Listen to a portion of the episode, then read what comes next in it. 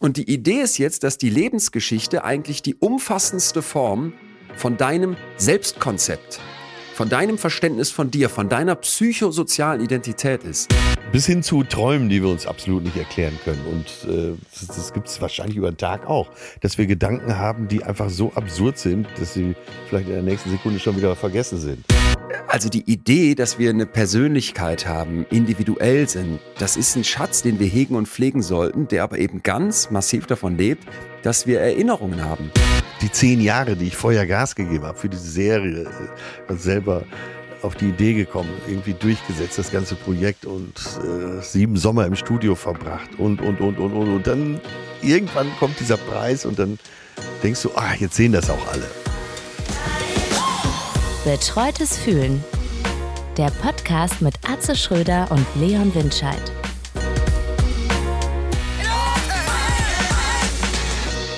Leon, jetzt grüße ich dich mal aus Paris. Wie geht's dir, mein Ah, Lieber? bonjour, Atze. Ich habe dir was, ich hab was für dich vorbereitet. Ach, jetzt bin ich ja gespannt. Zu Recht? Ist das kein purer Genuss? Am Flügel in der alten Oper in Frankfurt spielt für uns Leo Sträter Birdie. Und mit einem Lächeln im Gesicht. Ach, Leo, das ist so schön. Ach, du sitzt gerade in der. Garderobe von der alten Ja, Oper. ich sitze hier wieder in so einer Art, in so einer Art äh, Dirigentengarderobe und neben mir steht ein riesenhafter schwarzer Flügel. Ach, herrlich. Und der Leo spielt uns hier was. Ja, ja, ist das, ist das nicht schön? Er hört auf. Er, er, er hat's lange nicht. Danke, Leo. Vielen Dank. ja, von mir aus auch. Liebe Grüße, dranbleiben. Ciao, ciao. Dranbleiben. Ja, wir bereiten uns, wir bereiten uns hier gerade vor und das ist so ein ehrwürdiges Gebäude wieder und hier steht einfach in jeder Garderobe ein Klavier oder ein Flügel und ich habe sogar eine Flü Flügelkabine bekommen. Ich glaube, damit die sich vorher warm singen können. Hast du da schon gespielt? Nein, das ist jetzt gleich. Weil, ich bin ähm, todes, todes aufgeregt. Ja, es ist äh, so die Pausenzeichen und so, äh, die sind dann immer so Orchesterbreaks. Das hat das Orchester da aufgenommen. Also man begnügt sich nicht mit dem normalen Gong, sondern Ja. äh, so beim ersten Mal denkt man noch, um Himmels Willen, äh, müssen wir das Haus verlassen. Nein, also nicht erschrecken gleich, wenn es da losgeht. Und das Schöne ist ja, es gibt ja auch eine Intendanz, das heißt, der Ablauf ist genau geregelt. Ich fange Ja, ja, das habe ich schon gemerkt. ich fange ja immer um sechs nach acht an. Frage mich nicht, hat Ja. sich irgendwann so eingespielt. Und das brachte den kompletten Ablauf durcheinander, weil es geht eigentlich um 20 Uhr da los. ja, lange ist her. Ach, schön, dass du da bist. Aber man gewöhnt sich an solche Häuser, weil es wirklich so schön ist und jeder Oh, gut hört und jeder gut sieht. So schön. ja, diese so, großen so Bühnen, wunderbar. Ja, das ist, äh, ja, ich stand ja auch wieder, wie, wie eigentlich jetzt die ganze Zeit schon in diesem, in diesem Tourblock voller Ehrfurcht, weil das ist, wir waren jetzt in Freiburg und in Freiburg war, ist einer der ganz wenigen Termine gewesen, wo es nicht ausverkauft war. Und dann habe ich das war auch Leute im so Konzerthaus. Äh, das war in, ah, jetzt nagel mich nicht fest, wie hieß das denn? Äh, äh, Komme ich gleich drauf. Jedenfalls hatten die dann, äh, hatte ich dann die Leute begrüßt mit ja hier Freiburg, ne, äh, äh, nicht ausverkauft, erste quasi erste Location hier auf der ganzen auf der ganzen Tour. Und dann wäre er so, äh, und dann sage ich ja Moment mal, Moment mal, ich habe hier das letzte Mal vor 80 Leuten gespielt. Und ja. jetzt sind über tau jetzt sind um die über irgendwie über 1000 da. Und dann war plötzlich so okay hier ist der einzige Ort wo wir die wo die Zuschauerzahl sich über mehr als verzehnfacht hat. Und dann dachte ich so und dann haben dann sind sie, haben sie alle sich haben sich sehr gefreut. Aber das ist halt die ganze Zeit so dass ich hier das ist ja wirklich nicht lange her, dass ich in, in allerkleinsten Bühnen irgendwie die, die Sachen bei der letzten Tour noch und jetzt hier diese alte Oper ist einfach Aber krank, so ein, wie du so ein, sagen würdest. ja, bei krank ist ganz wichtig, so laut zu sprechen, dass es ein bisschen verzerrt. krank! Aber sag du, wo bist du denn? Du bist in äh, Paris. Paris. Ich bin im äh, Hotel? Akademie in äh, Saint-Germain. Wunderbar. Monsieur. Ja. Und äh, ja, ich mache klassisch Pause, wirklich. Komme nächste Woche nochmal kurz Ach so. zurückgeflogen für eine Gala Ja. am Baldeneysee. Aber ansonsten, äh, und es ist wirklich so, wie man sich's vorstellt. Ein äh, kleines Hotel, in dem nur wirklich Liebende Platz haben. Schön. Ein Kranig. Ich flog vor das Fenster und im hohen Bogen davon. Ein was? Das sind gerade Stories, die ich mir wieder nach zweieinhalb Stunden auf dem Boulevard Peripherik fand ich. Nein, nein, nein, du hast schon wieder gerade so ein Wort gesagt, wo ich Ach so, okay. Kranik. Ja, äh, das, okay, das, äh, das war jetzt wirklich ein Versprecher. Also Achso, da- das war kein Hoche, sondern das war. Also, das da war sage ich mein- wirklich Kranich, ein aber Kranich. äh, ich Okay, wollte, glaube ich. Kranich auf Französisch aussprechen. Ach, ach, ach. Aber das Und dir Wort geht's gut. Kennen wirklich nur Ornithologen. Äh, mir geht's auch gut. Äh, wie gesagt, äh, kleines Zimmer in, und Handtücher und Bettwäsche erzählen Geschichten aus längst vergangenen Tagen, aber Mhm. wirklich Liebende haben hier Platz. Die, Le die Liebenden vom Akademie. Ach, schön, ach, schön. Ganz kurze Unterbrechung in eigener Sache, denn es gibt wirklich sehr, sehr gute Nachrichten für alle, die sich für meine Masterclass interessieren. Es war von Anfang an so, wenn ihr euch erinnert, dass wir viel, viel, viel mehr Nachfrage hatten, als wir irgendwie schaffen konnten. So viele von euch hier, vor allem auch aus der Podcast-Community, wollten mitmachen. Und ich weiß noch, dass wir für den ersten Durchgang irgendwie über 500 Anfragen bekommen hatten, aber damals de- deutlich unter 100 Plätze überhaupt nur zur Verfügung standen. Und danach ging es eigentlich immer weiter so. Alle Durchgänge waren immer ausverkauft, immer komplett voll. Und ist dann irgendwann sogar in meinem Kalender gescheitert, dass wir es gar nicht mehr machen konnten. Ein Jahr lang war jetzt komplett Pause, aber jetzt gibt es sehr, sehr gute Nachrichten. Wir haben uns als Team zusammengesetzt, haben uns überlegt, wie können wir das ein bisschen anders gestalten, sodass die Masterclass in Zukunft hoffentlich mehr Leute erreichen kann und eben nicht mehr immer an meinem Kalender scheitert. Und jetzt sind die guten Nachrichten eben, dass es im Herbst 2023 endlich wieder losgeht. Dich erwarten zehn Wochen volles Programm. Du kannst dafür aus drei verschiedenen Masterclasses auswählen, in denen es jeweils um ganz verschiedene Gefühlswelten, emotionale Themen in unserem Leben geht. Zum Beispiel um Angst, um Liebe, um Zufriedenheit, wo ich klären möchte, wie schaffen wir es wirklich ein gelungenes Leben zu führen, in dem wir nicht dem schnellen Glück hinterher hetzen, in dem wir Beziehungen führen, die langfristig gut funktionieren, wo Liebe auch auf der Langstrecke hält und wo ich kläre, wie funktionieren unsere Ängste, wo kommen die her und wie können wir mit unseren Ängsten vielleicht anders umgehen. Das wäre eine Masterclass, in den anderen gibt es nochmal einen ganz anderen Fokus jeweils. In allen drei Masterclasses, das ist jedenfalls gleich, bekommst du ein Workbook, das wir extra für dich drucken, das wir dir per Post zuschicken. Dann gibt's exklusive Podcast-Folgen, es gibt vor allem Live-Sessions, es gibt einen Community-Zugang zur wirklich weltbesten Community, ist unglaublich wertschätzend, da findet ganz, ganz viel Austausch statt. Dann gibt's Deep Dives in kleinen Gruppen, es gibt Tandem-Calls und ach, gefühlt noch so viel mehr. Ganz wichtig, das Ganze ist komplett ohne Termindruck. Wenn du in den zehn Wochen mal nicht kannst, weil du was anderes vorhast, weil du an dem Abend nicht kannst, kein Problem, alles wird aufgezeichnet. Die Masterclass richtet sich nach deinem Kalender. Und ich verspreche dir wirklich, dass das eine richtig gute Zeit wird und du das, glaube ich, auch viel daraus mitnehmen wirst. In diesem Sinne würde ich mich wirklich freuen, wenn du im Herbst am Start bist und wenn du jetzt Bock bekommen hast, dann markiere dir den 27.06. ganz dick im Kalender. Ich habe das hier, schon so ein bisschen durchklingen lassen. Das ist der Starttag. Dann geht's los. Auf wemind.de kann man sich anmelden. Noch geht da nichts. Aber nächste Woche am 27.06. geht's los und ich empfehle dringend früh am Start sein, wenn du sicher einen Platz haben willst. Bis dahin, würde mich freuen. Jetzt geht's hier weiter. Bist du, äh, bist du, ich weiß nicht, bist du, wärst du startklar für unser Thema heute schon, weil es, es brennt mir, ich jetzt Ja. seitdem du das gesagt hast, vergesse ich immer, brennt es mir auf den Nägeln, unter den Nägeln? Ja, ich wollte noch ein Riesenthema aufmachen, verschiebe ich auf nächste Woche, äh, die, der Kampf ums Wasser, ums Trinkwasser. Aber äh, du sagst, du hast ein Füllhorn mit guten Informationen und da trete Ja. ich natürlich hier als äh, zeitweiser Pariser zurück und äh, sage, gib Gas, Leon. Ja, weil ich habe, es gibt eine, eine Story, die beschäftigt mich seit, mm, wie lange ist das draußen? Ja, schon seit einiger Zeit.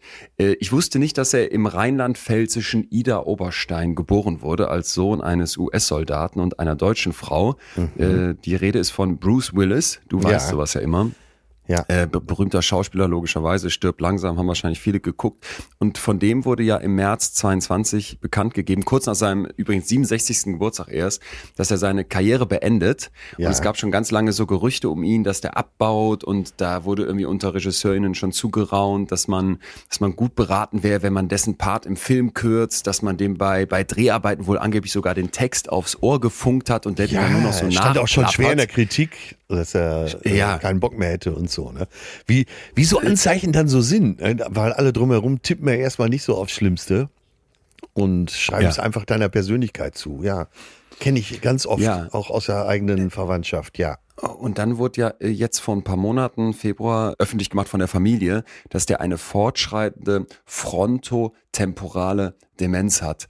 Und das ist, glaube ich, erstmal ein Begriff, wo man jetzt nichts mit tun kann. Ich habe dann auch das Video mir angeguckt, was die Familie, die Frau Emma Hemming zum 68. Geburtstag gepostet hat. Und das war, Boah, das ging echt unter die Haut. Das war so berührend. Sie hat dann zwar einerseits total tapfer, äh, fand ich, da erzählt, aber Ja. gleichzeitig kamen ihr auch immer wieder die Tränen. Und sie sagten dann, also die Ehefrau und die Kinder, dass diese Diagnose eine Erleichterung ist, aber gleichzeitig jetzt auch klar ist, dass er eine Krankheit hat, bei dem die Nervenzellen zunächst im Stirn und im Schläfenbereich des Gehirns, deswegen Äh, Frontotemporallappen, Fronto, sagt das Wort nochmal, Fronto. Frontotemporal. Temporal. Und da werden also die Nervenzellen abgebaut. Ne? Und der, der Punkt ist jetzt, dass sich das am Anfang erstmal bemerkbar macht durch zum Beispiel, dass man so gereizt wirkt oder teilnahmlos. Und später kommt dann, und jetzt kommt der Punkt, eine Beeinträchtigung des Gedächtnisses dazu. Und das, das Krasse ist jetzt, und das hat, das hat für mich so ein Riesenfass aufgemacht, mal abgesehen davon, dass die Geschichte so tragisch ist und dass ich finde, man, man so mitfühlt. Das hat dann ganz verschiedene Effekte. Und zwar unter anderem ist es so, dass die Betroffenen zum Teil wirklich so eine Veränderung ihrer Persönlichkeit durchmachen. Das kann dazu führen, dass die anfangen, plötzlich so Glücksspiel äh, zu betreiben oder impulsiv, ganz impulsiv total viel Kohle raushauen. Manche aus der Praxis beschreiben, hier zum Beispiel ein Forscher aus, der, aus den USA, ein klinischer Professor von der NYU, ähm, dass die zum Teil so weit gehen, dass die quasi eine ganze Flasche Sirup trinken. Ne? Weil die das nicht mehr so richtig auf dem Radar haben. Und ich fand das deswegen aus psychologischer Sicht etwas, wo man drüber nachdenken muss, weil es aus meiner Sicht das, das die Tür aufmacht, mal über Gedächtnis anders nachzudenken, als wir das so im Alltag tun. Und das wollen wir ja heute machen. Wir gucken uns unser Gedächtnis an. Wir werden gleich einen Gast bei uns haben, Professor Martin Korte, der das Buch geschrieben hat, Wir sind Gedächtnis. Ähm, d- was ich total interessant finde, weil ich weiß nicht, wie es dir geht, aber für mich war Gedächtnis immer sowas wie Vokabel lernen, ähm, Geburtstagsdaten merken, ähm, dass man, dass man irgendwie, dass man, dass man noch weiß, wo man, wo man gerade lang gefahren ist, irgendwie in der Stadt und, und dass ein Gedächtnis etwas mit, mit meiner Persönlichkeit, mit meinem Wesen zu tun hat, wie bei Bruce Willis und Menschen mit dieser frontotemporalen Demenz, das finde ich, hat man nicht auf dem Radar. Das ist so. Und ich habe auch das lange Interview mit der Tochter von äh, Bruce Willis gelesen und sie beschreibt das ja, dass sie am Anfang dachte, ihr Vater hätte einfach das Interesse an ihr verloren. Er hat sich einfach sonderbar verhalten, aber du tippst natürlich nicht sofort auf diese Krankheit und Ja. ähm, sie hat lange gebraucht, ich glaube zwei Jahre, um überhaupt zu begreifen, was da los ist. Und hat genau das beschrieben, was du jetzt gerade gesagt hast, dass sich eben die Persönlichkeit so verändert. Und ich selbst äh, habe es ja auch bei meiner Mutter miterlebt. Und das ist wirklich so, dass du erstmal auf alles andere tippst. Und auch bei sich selber tippt man ja auch auf alles andere. Ich weiß noch, wie meine Mutter sich teilweise so mit der Hand vor den Kopf geschlagen hat. Und, und so am Anfang gesagt hat, ach komm, was ist denn los? Wieso komme ich da jetzt nicht drauf? Echt? Das schleicht sich ja so ein. Und alle drumherum äh, schütteln vielleicht erstmal den Kopf oder, oder schmunzeln vielleicht sogar erst noch. Ne? Und dann, äh, ja, und irgendwann lässt sich es einfach nicht mehr übersehen. Und es ist wirklich so ein Be Prozess. Naja, und in so unserem Gespräch mit äh, Professor Korte war es eben so, dass mir da auch, äh, wie du gerade beschrieben hast, so klar wurde, wie viel mehr das eigentlich ist. Und nicht immer nur so, wir kennen Gedächtnistrainerinnen, wir kennen Gedächtnisübungen, äh, dann, wenn man für Prüfungen lernt, da geht es ums Gedächtnis. Und damit haben wir so den Bereich für uns schon abgeschlossen.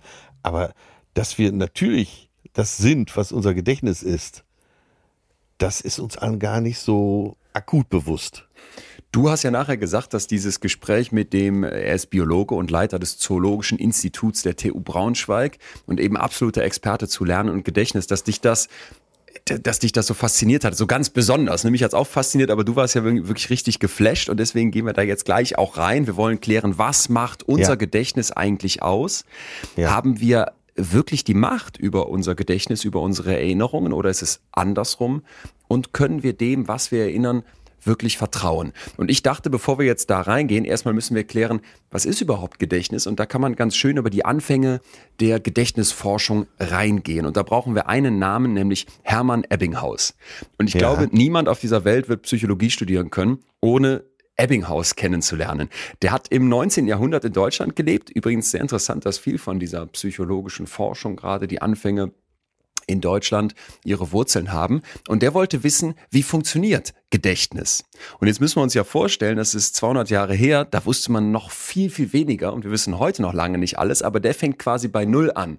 Und wie würdest du das machen, wenn du jetzt das Gedächtnis erforschen wolltest? Wo, wo wäre dein Ansatz? Ja, mein Ansatz wäre natürlich tatsächlich so, diese Erinnerungen abzufragen. Also wie viel kann Ja. äh, der Patient oder die Patientin sich merken? Und das, so würden wir, glaube ich, Ja. alle vorgehen, dass man immer komplizierter werdende Satzstücke oder eben Rechnungen aufmachen würde und immer weiter gucken würde, wie ist die Kapazität da. Genau, sehr, sehr schön. Nur, dass der es nicht bei einem Patienten macht, sondern sich selber zum Patienten erklärt und bei sich ausprobiert. Es geht ja auch nicht um krank sein, sondern der ist quicklebendig, super gesund. Und jetzt macht er folgendes. Der bildet sogenannte Nonsense-Silben. Also der bildet Silbenreihen aus drei zufällig aneinandergereihten Buchstaben und schreibt die dann auf Karten. Mhm. Muff, Fock, Sen, Nut, Suck, Min, Dom und so weiter. Und das sind nachher mehr als 2000 Stück. Und dann mischt er diese Karten immer durch und jetzt versucht er die zu lernen.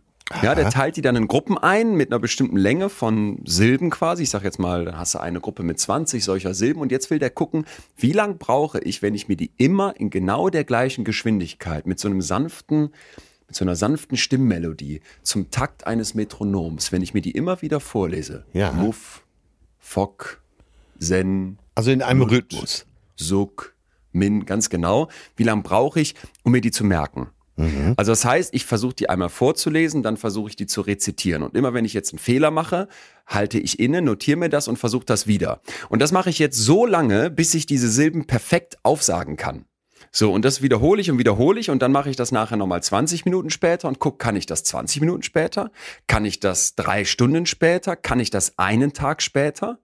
Und der Punkt ist jetzt, das ist zwar total nervig, kann man sich vorstellen, wenn du dann in deinem Labor sitzt und diese scheiß Silben auswendig lernst.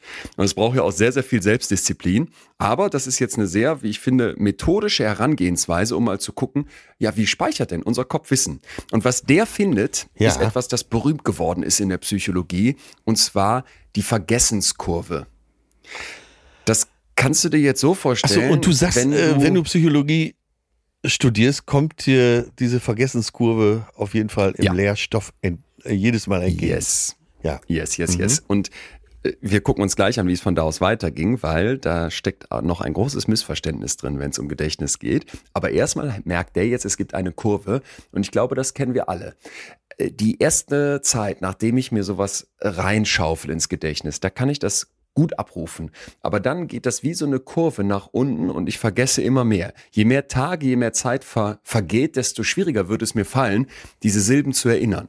Ja, jetzt mhm. gerade weißt du vielleicht noch, dass ich eben Muff gesagt habe oder Dahl oder Sen, aber in zwei Tagen wirst du das nicht mehr wissen. In einer Stunde kannst du vielleicht von den Silben noch acht sagen, aber nicht mehr alle, alle 20. Ja. Und diese Vergessenskurve war dann also quasi die Idee, na gut, es, es gibt einen Rückgang dessen, was ich mir merken kann, wenn die Zeit vergeht.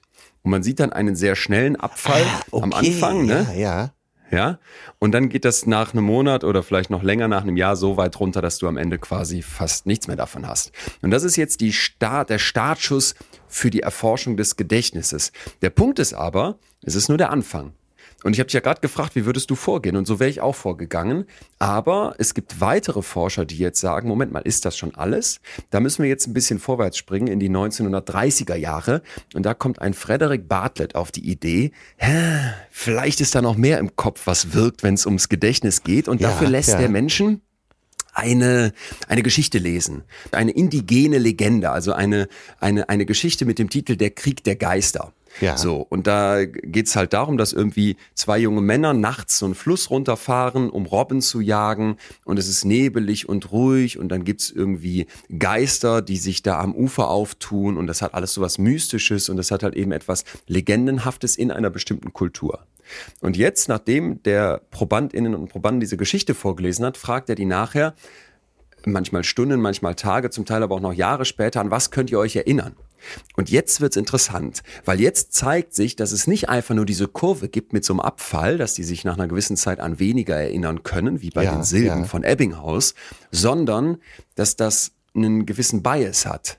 Und zwar erinnern sich die Leute, je nachdem, in welchem Kulturkreis sie sind, an ganz zentrale Details nicht mehr, weil die für die nicht so wichtig sind. Das wäre so ein bisschen so, als würde ich dir die Geschichte vom Weihnachtsmann erzählen. Ja, und ja. du bist aber nicht aus unserer westlichen Kultur, wo man den Weihnachtsmann kennt. Und dann würdest du nachher sagen, ja, da hat er ja so ein, der hat ja so einen Mantel, ne? Der hat doch so einen Mantel und der Mantel ist komplett orange.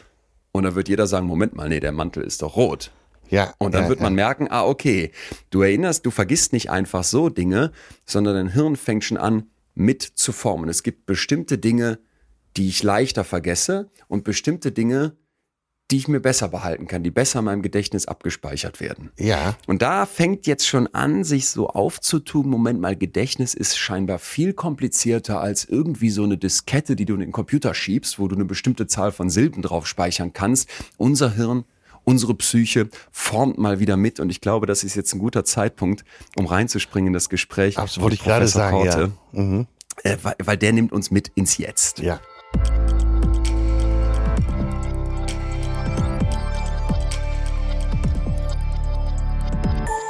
So, hallo lieber Professor, wir wollen über das Gedächtnis sprechen und da ist jetzt für mich erstmal die spannendste Frage.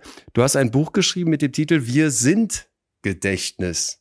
Äh, wieso das denn? Ich finde bei Gedächtnis, da denkt man so an, ich kann mir einen Namen nicht merken oder ich weiß nicht, wo ich meine, keine Ahnung, Autoschlüssel hingelegt habe. Was hat Gedächtnis mit, mit meinem Ich-Gefühl zu tun? Zum einen muss man sagen, dass der Titel mehrere Motivationsstränge hat. Einer von denen ist, dass das, wie wir die Welt erleben, wie wir die Welt planen und wie wir uns erinnern, von unserem Gedächtnis abhängt. Das heißt, es ist nicht nur das Schulwissen, sondern auch zum Beispiel, wie wir uns als Individuum erfinden nicht erfinden ist schon viel gesagt, wie wir uns empfinden als Individuum, ja. aber erfinden ist auch nicht ganz falsch, denn das, was wir erinnern aus dem, was wir erlebt haben, ergibt sich eben auch das, wie wir uns heute fühlen, so dass unser Selbstverständnis auch sehr stark von dem abhängt, was wir erinnern. Das ist dann unser autobiografisches Gedächtnis. Aber wie ich gesagt habe, es hat so mehrere Motivationsstränge. Ein anderer Strang ist, ich bin Lernforscher. Ich glaube, dass das, was wir leisten können, das, was wir sind, das, was wir auch an Talenten haben, weniger durch unsere genetische Ausstattung bestimmt ist, als durch das, was wir selber gelernt haben, was wir selber erlebt haben. Das heißt auch als Anspruch an Schule und Eltern, äh, dass wir äh, als Eltern nicht nur genetisch die Gestalter unserer Kinder sind, sondern auch durch das, was wir die erleben lassen. Und das gilt eben auch fürs Bildungssystem. Jetzt äh, würde ich von mir nicht unbedingt bauen, dass ich ein Gedächtnis wie ein Sieb habe, aber ähnlich wie Leon schlechtes Namensgedächtnis. Äh, und bei dem, was du gerade gesagt hast, Martin, äh, kommt mir als erstes in den Sinn, dass es ja einerseits die bewussten Dinge gibt, derer ich erinnere, und äh, das wären dann im Zweifel vielleicht wenig. und äh, mein Handeln wird aber, habe ich das Gefühl, sehr auch von dem eben bestimmt, was ich unbewusst abgespeichert habe. Ist die Beobachtung richtig? Ja, kann ich nur bestätigen. Ähm, gibt Kollegen von mir, die meinen sogar, dass 85 Prozent von dem, was wir tagsüber machen, unbewusst bestimmt ist, inklusive all der Entscheidungen, die wir treffen. Ich selber habe ja subjektiv das Gefühl, nach dem ersten Kaffee werden die bewussten Entscheidungen häufiger, aber doch das mag täuschen. Also ist völlig richtig. Wir haben verschiedene Gehirnareale, die mit verschiedenen Teilen des Gedächtnisses äh, beschäftigt sind. Insofern ist mein Buchtitel auch dann in der Hinsicht ein bisschen irreführend, weil es so tut, als hätten wir einen Gedächtnis Gedächtnisspeicher. Das ist nicht richtig. Wir haben mindestens zwei große Systeme. Einmal das, wir haben leider dafür immer äh, Namen, das deklarative Gedächtnis, also das, was, alles, was man in Sprache fassen kann, Fakten, aber eben auch unsere autobiografischen Erinnerungen ähm, und als zweites eben das natürlich dann nicht deklarative oder auch prozedurale Gedächtnis, zum Beispiel auch alles, was wir motorisch gelernt haben, gehört dazu. Musikinstrumente spielen, sprechen ähm, gehört natürlich dazu, aber auch alles, was wir an Routinen und Gewohnheiten verinnerlicht haben. Wenn man mal kurz drüber nachdenkt, was man alles machen muss, um in ein Auto zu steigen und dieses Auto zu starten und sich dann im Straßenverkehr zu bewegen, all das kann man im Grunde unbewusst machen durch Gewohnheiten und Routinen, bis dann doch irgendwie aus irgendeiner Ecke der Radfahrer auf mal aus irgendeiner Seitenstraße kommt, wo er gar nicht hingehört und äh, wir dann aufmerksam werden, unser Bewusstsein einschalten. Oder wir sehen ein Straßenschild, wo wir uns nicht mehr so ganz sicher sind, wie das denn jetzt zu interpretieren ist. Wer hat denn jetzt hier Vorfahrt, der Linksabbieger oder der zweite Linksabbieger? Ja. Äh, das sind dann so die Situationen, wo dann unser Faktengedächtnis greifen muss, um uns dann eben orientieren zu können.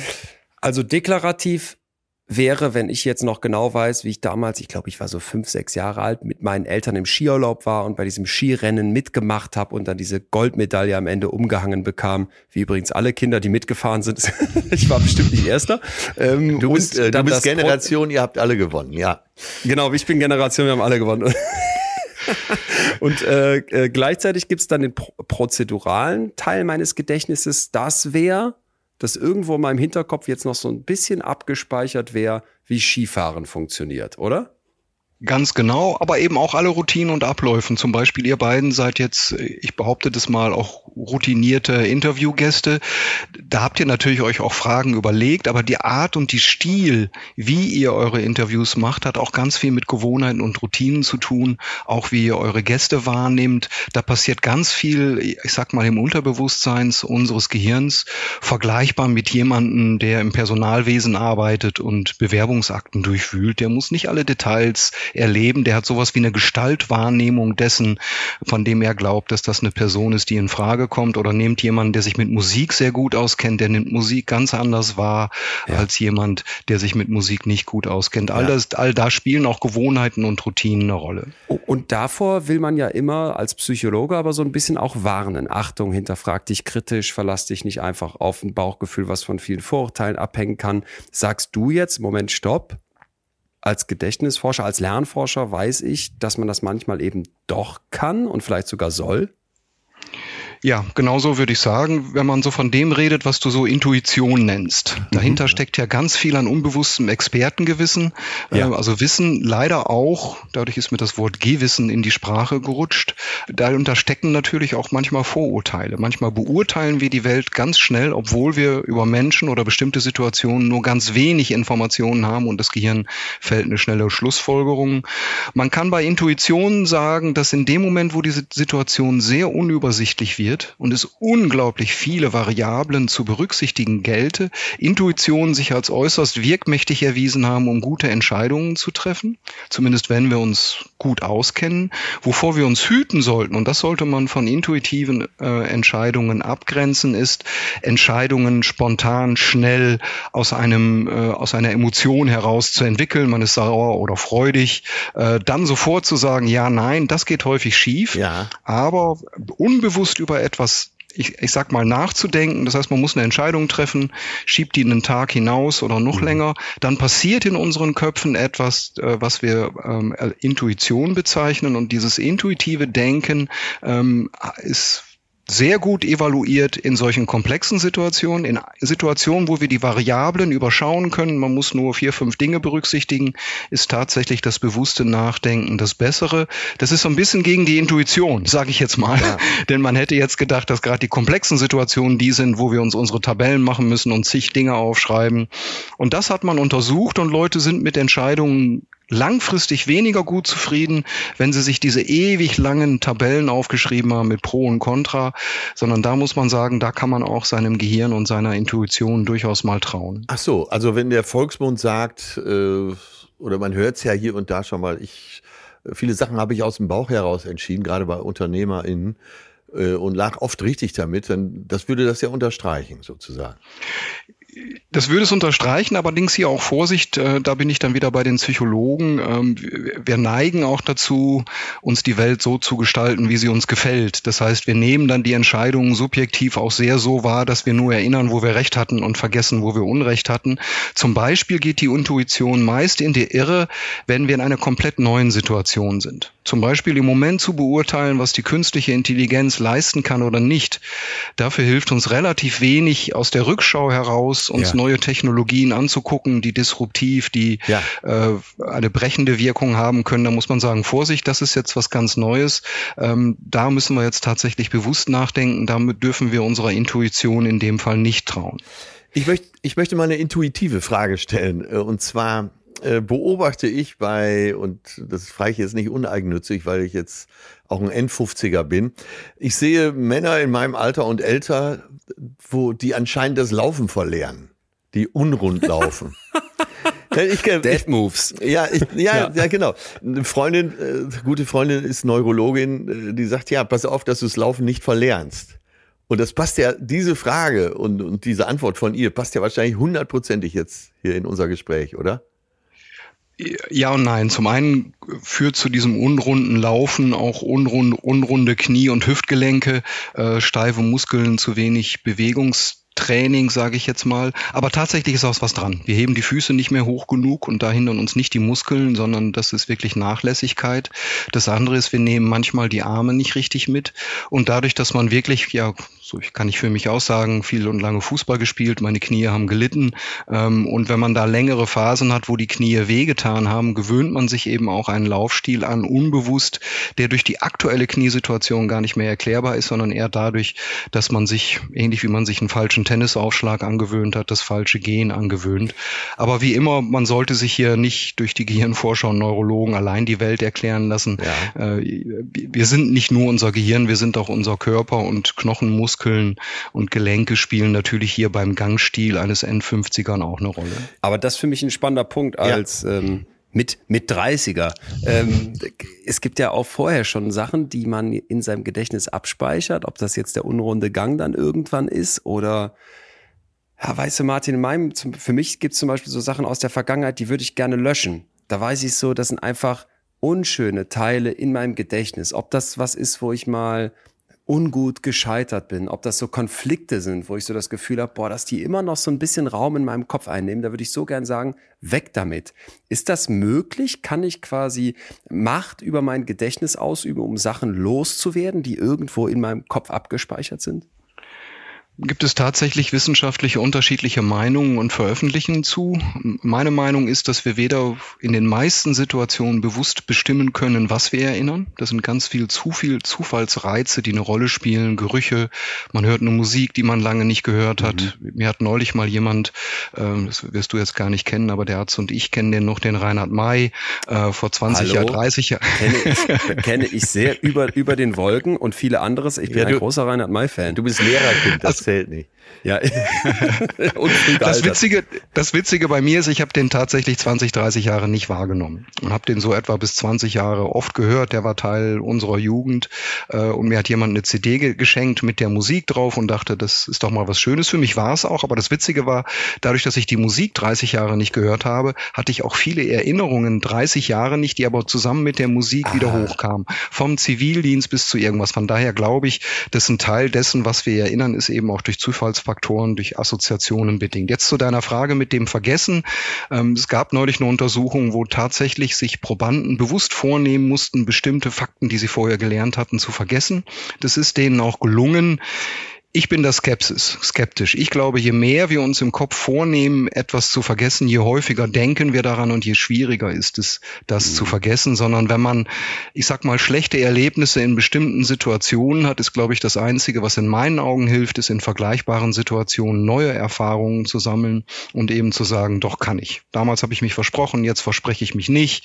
Damals ist mir beim Backen, Kochen irgendwas, was Schlimmes passiert. Man wiederholt das und ähm, hoffentlich klappt es dann besser ähm, also ich glaube, das ist eher, also man ist es ganz schwierig, ein Gedächtnis zu überschreiben.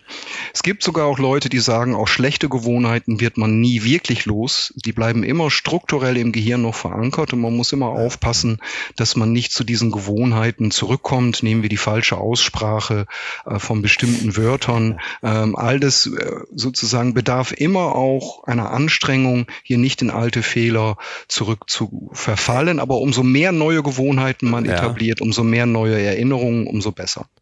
Wenn wir über Gedächtnis reden, dann sind wir jetzt immer wieder in der Vergangenheit gewesen. Es gibt aber einen Satz in deinem Buch, der hat mich total fasziniert und den musst du mir jetzt erklären. Da schreibst du, es scheint ganz so, als hätten wir unser Gedächtnis nicht in erster Linie dazu, um im Zeitpfeil zurückzuschauen, sondern um die Zukunft zu planen. Was hat ja. unser Gedächtnis mit der Zukunft zu tun? Ja. Zum ersten Mal also stecken ja zwei Aussagen drin, dass ich sage, dass der Blick zurück in die Vergangenheit ist wahrscheinlich gar nicht die Hauptfunktion des Gedächtnisses. Das sieht man auch so ein bisschen daran, wie viele Gedächtnisfehler einem unterlaufen, mhm. wie sehr das Gedächtnis ständig abgedatet wird. Denn so ein bisschen muss man ja zugeben, ist es ja auch beängstigend, dass wir nicht volle Kontrolle darüber haben, was wir erinnern, wann wir erinnern und was wir nicht erinnern, sondern das, wenn wir uns erinnern, können wir uns auch nicht darauf verlassen, dass das abgespult wird wie ein Film, sondern es verändert sich, es ist beeinflussbar. Und dann fragt man sich, was, warum ist das Gedächtnis nicht genauer? Und das ist wahrscheinlich nicht genauer, weil es dazu da ist, die Zukunft zu planen. Das heißt, wir benutzen das, was wir erlebt haben, um beurteilen zu können, was zukünftig pass passieren könnte. Im einfachsten Fall und da dürfen wir jetzt ruhig ein paar 10.000 Jahre zurückgehen, denn die 40, die letzten 40.000 Jahre hat sich unser Gehirn nicht mehr genetisch verändert. Wir gehen also zu irgendeiner Wasserstelle und da sitzen drei Löwen oder vier Hyänen rum und wir sagen, okay, das lassen wir erstmal. Das, was man jetzt, wenn man das nächste Mal nach Wasser sucht, berücksichtigen muss, ist, okay, da könnte es gefährlich sein. Ich muss auch gar nicht genau mehr erinnern, welche Tiere. Ich muss auch nicht wissen, an welchem Tag und wie der Sonnenstand war, zumindest zunächst mal nicht. Ähm, gleichzeitig kann ja sein, dass ich dann mal wieder diese Wasserstelle von Weitem sehe und da sitzt kein Tier. Natürlich muss ich dann mein Gedächtnis abändern, was diese Wasserstelle angeht, dahingehend, oh, vielleicht ist doch nicht so gefährlich. Das heißt, wenn man Menschen untersucht, die darüber nachdenken, was ein hypothetisches Szenario wäre, was sie sich ausmalen sollen, sieht man, dass die gleichen Gehirnareale aktiv sind wie diejenigen, die wir benötigen für Erinnerungsprozesse. Ähm, und ich glaube, das ist, was es wichtig ist, sich selber zu erinnern und zu merken, wie wichtig unser Gedächtnis auch ist, um die Zukunft zu planen. Und wir können natürlich auch die Zukunft nur umso besser planen, je mehr Erfahrungen wir gemacht haben. Weswegen ich eben auch immer dafür plädiere, dass wir eben gucken, dass die heutigen Jugendlichen ihre Erfahrungen nicht nur über digitale Medien machen, sondern eben auch mit anderen Mitschülern in realen Spielsituationen, in Realweltsituationen oder ich habe jetzt ja auch ein neues Buch geschrieben, frisch im Kopf, da geht es mir eben auch darum, dass Kinder erstmal wissen müssen, wie Wasser sich anfühlt, bevor bevor sie das virtuell simulieren. Ähm, ich glaube, das ist was so ein Auftrag, der sich auch daraus ergibt, denn ich kann die Zukunft umso besser planen mit umso mehr Parametern, je mehr ich im Leben selber erlebt habe. Zum Beispiel Reisen, um Menschen aus verschiedenen ja, Kulturen ja. beurteilen zu können, auf Fremdsprachen sprechen. Ja. Das ist jetzt gar nicht zu sehr ausdehnen, aber das sind eben Sachen, von denen ich glaube, dass es auch wichtig ist, um die Zukunft gut planen zu können.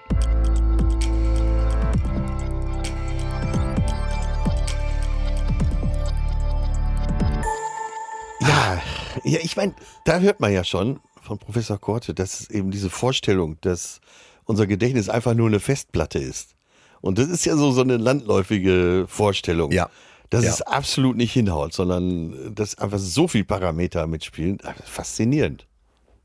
Genau, und ich dachte vielleicht einmal, um das zu definieren, damit wir alle nachher hier rausgehen und wissen, was ist eigentlich Gedächtnis, dass wir das nochmal festnageln. Der Professor hat es angerissen, ich wollte es noch einmal vertiefen mit den Informationen aus seinem Buch. Und zwar ist der Stand der Forschung, dass es verschiedene Erinnerungs-, Gedächtnissysteme in unserem Hirn gibt. Mhm. Und da haben wir einmal das Arbeitsgedächtnis, und dann das implizite oder auch prozedural genanntes Gedächtnis und das explizite oder auch deklarative Gedächtnis. So. Mhm. Klingt jetzt erstmal kompliziert, dröseln wir kurz auf. Dieses ja, vielleicht hilft das noch manchen, dieses Unterteilen in zeitliche Aspekte. Das kennen viele, dann gibt's das Kurzzeit- und das Langzeitgedächtnis. Genau. Heute würde man statt Kurzzeitgedächtnis eher von Arbeitsgedächtnis sprechen. Das hatten wir gerade und das benutzen wir, um jetzt bei so einer komplizierten Rechnung eine Zwischensumme zu bilden. Ne, ich sitze da im Restaurant und will mal kurz prüfen, stimmt eigentlich alles auf dem Bon. Dann sage ich, okay, ich hatte drei Cola, das waren neun Euro. Die neun Euro speichere ich mir jetzt im Arbeitsgedächtnis und dann kommen noch die drei Gerichte für dreimal 15 Euro dazu. Das sind 45. Ah, und was war mit den neun? Und diese neun hole ich jetzt aus dem Arbeitsgedächtnis. Mhm. Oder wenn ich einen Satz anfange und der ist kompliziert und lang, muss ich am Ende noch wissen, wie hat der Satz eigentlich angefangen. Dafür brauche ich dieses Arbeitsgedächtnis. Und was ich ganz interessant finde, da passen so sechs bis acht Elemente gleichzeitig rein. Ja, also ich ja. kann mir die neun merken und die 45 und ich kann mir vielleicht noch den Namen vom Kellner merken, wenn ich den jetzt gleich mit seinem Namen ansprechen möchte. Aber so bei sechs bis acht Sachen ist dann immer ein Schluss. Und der andere Teil, der jetzt anders als das Arbeitsgedächtnis, das nur so eine kurze, kleine Speicherfähigkeit hat, das ist unser Langzeitgedächtnis. Und das Interessante ist, dass man da in der Wissenschaft tatsächlich so ein bisschen sagt, hm. ja, theoretisch hat das unendlich Kapazität. Ja, ja. Und ich sage jetzt mal bewusst theoretisch, weil wie soll ein Gehirn, was ja am Ende doch physisch ist und aus Synapsen besteht, auch wenn das aber Millionen sind, wie sollte das unendlich Kapazität haben?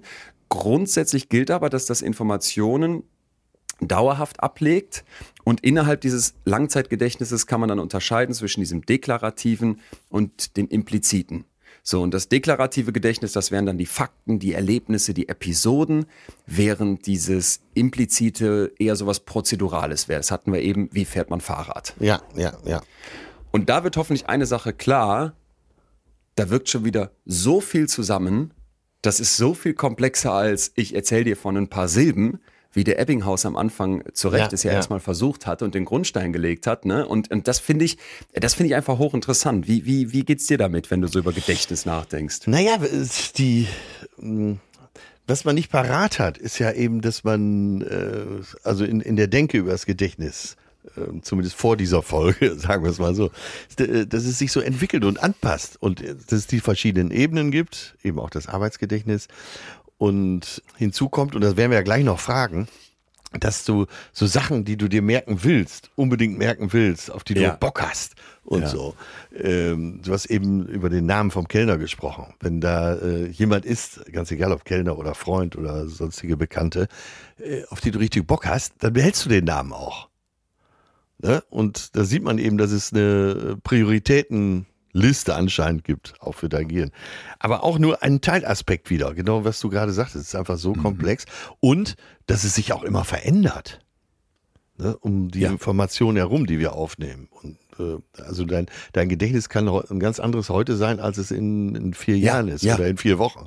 Ja, und, und da machst du eigentlich einen ganz wichtigen Punkt auf, weil jetzt, wo wir immer mehr verstehen, was Gedächtnis eigentlich ist, finde ich, schließt sich langsam der Kreis zu der Geschichte von Bruce Willis am Anfang, wo wir gesagt haben, da verändert sich das Wesen eines Menschen auch aufgrund des Gedächtnisses. Und der Punkt ist, und das ist ein ganz wichtiges Ja, Fazit ja. von Professor Korte, wir Menschen sind unser Gedächtnis. Und unser Gedächtnis, das sind wir.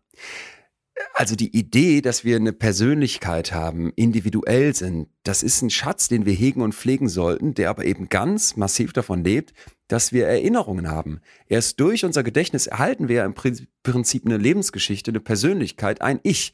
Und das Spannende ist, es gibt dazu eine Untersuchung, die ich total gerne mag. Und die beginnt mit einer Frage. Das, das finde ich gar nicht so einfach. Ich wollte dir, dir die deswegen mal hinhalten. Pass auf. Das ist von einem, von einem riesigen Experiment. Ich erzähle gleich mehr dazu, Ja, aber das startet mit der Angst. einfachen Frage. Ja, zu Recht zu muss Recht, ich, ja, zu Recht muss ich. Pass auf, ich möchte, ich sage einfach die Instruktion, so wie in der Originalstudie. Ja. Ähm, Herr Schröder, ich möchte Sie als erstes bitten, dass Sie sich für die Sie wichtigsten Ereignisse aus Ihrem Leben überlegen. Also, das kann gerade passiert sein, das kann schon länger her sein, aber ich möchte jetzt von Ihnen die für Sie wichtigsten Ereignisse aus Ihrem Leben wissen. So, und das äh, solltest du jetzt so als Schlagwörter auf Kärtchen schreiben. Jetzt haben wir keine Kärtchen hier, aber vielleicht kannst du mal überlegen, was waren aus deinem Gedächtnis die wichtigsten Ereignisse in deinem Leben? Sieben Stück suchen die. Mal gucken, wir brauchen jetzt keine sieben, aber ich finde die Frage so interessant. Was sind die wichtigsten Ereignisse aus meinem Leben, die, an die ich mich erinnern kann, die ich aus meinem Gedächtnis abrufe? Hast du direkt was? Ich habe einfach so, wie es aus mir raussprudelt, hingeschrieben. Äh, Surfunfall, fast abgesoffen. Also wirklich ums, ums Leben Ja. gekämpft. Wirklich Ja. auch, wo ich dachte, wenn du jetzt nicht, letzter Versuch, wenn du jetzt nicht wieder aufs Brett kommst, dann war's das. Aber wirklich, Wo, wirklich äh, wo war das? Wo war das? äh, auf der Nordsee und äh, hohe Wellen und da war es wirklich so komplett entkräftet, schon mehrfach versucht hochzukommen wieder mit, mit dem Wasserstart, äh, nichts zu machen und ähm, ja, und das war der letzte Versuch, der hat dann geklappt, aber ich habe vorher schon gedacht, wenn es jetzt nicht klappt, dann, dann war es das eben. Okay. Dann, äh, Krass, aber wie, wie alt, wie, wie lange ist das her? Wie alt warst du da? da, da, da muss ich so Anfang 70 gewesen sein, also so vor 20 Jahren. Ach, mein Gedächtnis schlägt. Nein, äh, vor 20 Jahren würde ich mal, Mitte 30. Okay. Boah, krass, aber das kommt sofort.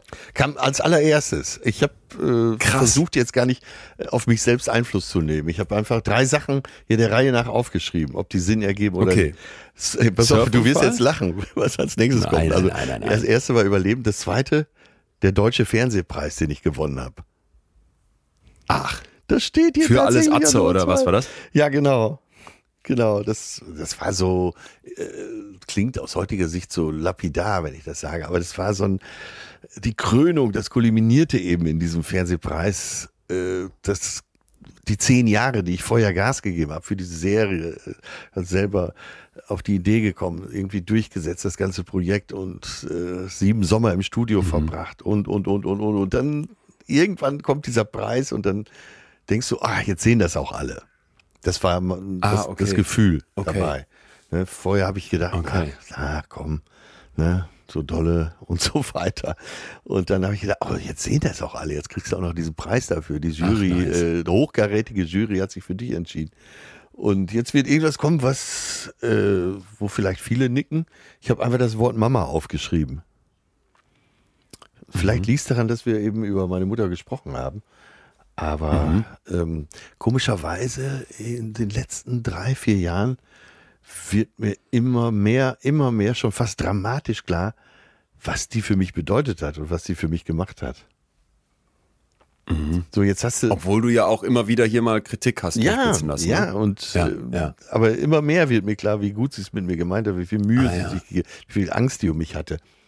Ähm, so, und das waren jetzt drei Sachen, Ja, ich will noch kurz was zum Mutter, Mutterpunkt in, in, sagen. in, in wenigen Sekunden aufgeschrieben habe. Ja, Ja, weil ich das Gefühl habe, ich, ich kann, äh, es ist witzig, dass du das sagst, weil ich das für mich auch merke.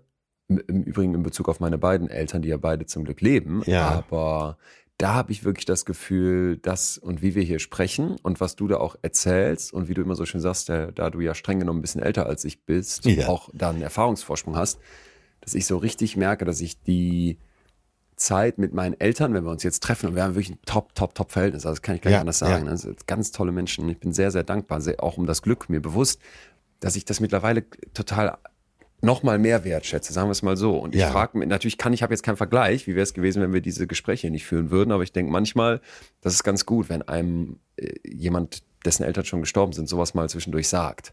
ja, unbedingt. Äh, das wäre Ja. auch mein Rat an alle Jüngeren, also besonders an dich, den ich so sehr mag, da wirklich, wirklich auch Schwerpunkt drauf zu legen. Aber äh, davon mal weg, was wären jetzt drei Sachen, die du spontan aufschreiben würdest, ohne lange nachzudenken? Ja, ich habe ich hab das ja, ich saß ja da, ich hatte ja ein bisschen Zeit zu überlegen und ich fand das irgendwie viel, ähm, viel, viel schwieriger. Also ich, es gibt so, es gibt dann so Episoden, die so aufploppen. Ich hatte da mal einige Momente in, in, in Be Beziehungen, zwischenmenschlichen Beziehungen von bis, wo ich so direkt dran denke. Ne? Ähm, Sei das eine Trennung. Ja. Ich hatte aber auch schon auch schon so Sachen wie, also ich kann dir auch jetzt nicht sagen, aber dieser kleine Campingplatz in Südfrankreich, weißt du, da nach wie vor, das ist Der hier eine, schon öfter mal auftauchte, ja. ja, wo wir da an diesem Bergsee immer oder an dem Bergfluss immer sind, das ist auch sowas, was mich total geprägt hat, was total Teil meines Lebens ist. Ähm, dann, ja, und das ist jetzt vielleicht so ein bisschen wie dieser, wie, ich weiß nicht, ob das, ne, ist vielleicht nicht ganz vergleichbar, aber es ist auch so, es ist ein riesig, es ist ein ganz prägnantes, eine ganz prägnante Erinnerung, nämlich dieser Wer wird Millionär-Gewinn. Ja. Wo man jetzt vielleicht einerseits sagt, logischerweise, aber andererseits denke ich so ein bisschen, hm, will ich das eigentlich? Weil das hat schon total viel bei mir in andere Bahnen gelenkt und andererseits kommt mir das so ein bisschen stumpf vor. Das ist viel weniger schön als äh, Mama. Oder, Ja, ja. oder ein Surf Surfunfall, den man knapp überlegt, überlebt hat. Aber ähm, vielleicht, vielleicht mal weg von den einzelnen Punkten. Man kann ja mal ein bisschen drüber nachdenken. Das Ganze ist Teil der sogenannten Main Life Studie. Ja, das ist eine Langzeitstudie der Frankfurter Goethe-Universität, die, und das finde ich dann immer schön, wenn Langzeitstudien so richtig lange laufen, schon seit 2002 läuft. Und die aktuellste Erhebung, also da kannst du dir vorstellen, bei so Langzeituntersuchungen, da fragt man immer wieder nach, in so Wellen, die ist von 2020. Und die übergeordnete Fragestellung von dem Projekt ist, wie sehr sich unser autobiografisches Gedächtnis entwickelt und vor allem die Fähigkeit, eine eigene Lebensgeschichte zu erzählen. Ja. So, und warum ja. ist das so wichtig? Wenn du dich jetzt hinsetzt und gefragt wirst, wer, wer ist eigentlich Atze Schröder? Ja, Wer ja, ist Leon ja. Winscheid? Wenn, wenn, wenn sich jeder von uns selber mal fragt, wer bin ich? Ja, woran machen wir das fest? Ja. Und die Idee ist jetzt, dass die Lebensgeschichte eigentlich die umfassendste Form von deinem Selbstkonzept, von deinem Verständnis von dir, von deiner psychosozialen Identität ist. Und die erlaubt es uns im Prinzip über eine Entwicklung, über eine Veränderung so hinwegzusehen, dass wir trotzdem eine Kontinuität in uns haben. Und du erinnerst dich, dass wir schon oft gesagt haben, dass der Mensch ein, ein Geschichtenerzähler ist und Ja, dass, um ja. überhaupt zu begreifen, wer wir sind, wir eine Geschichte über uns erzählen müssen. Und das ist also das, was die hier untersuchen. Das finde ich unglaublich spannend. So, und der Punkt ist jetzt, dass als man angefangen hat, da waren also Teilnehmende in dieser Studie acht Jahre, zwölf Jahre, 16 Jahre, 20 Jahre alt. Die Älteren waren schon zum Teil 40 und 65. Und jetzt kannst du dir vorstellen, wenn ich alle vier Jahre frage und ich fange mit einem Achtjährigen an, dann ist der später schon Mitte 20. Ja, ja. Ne?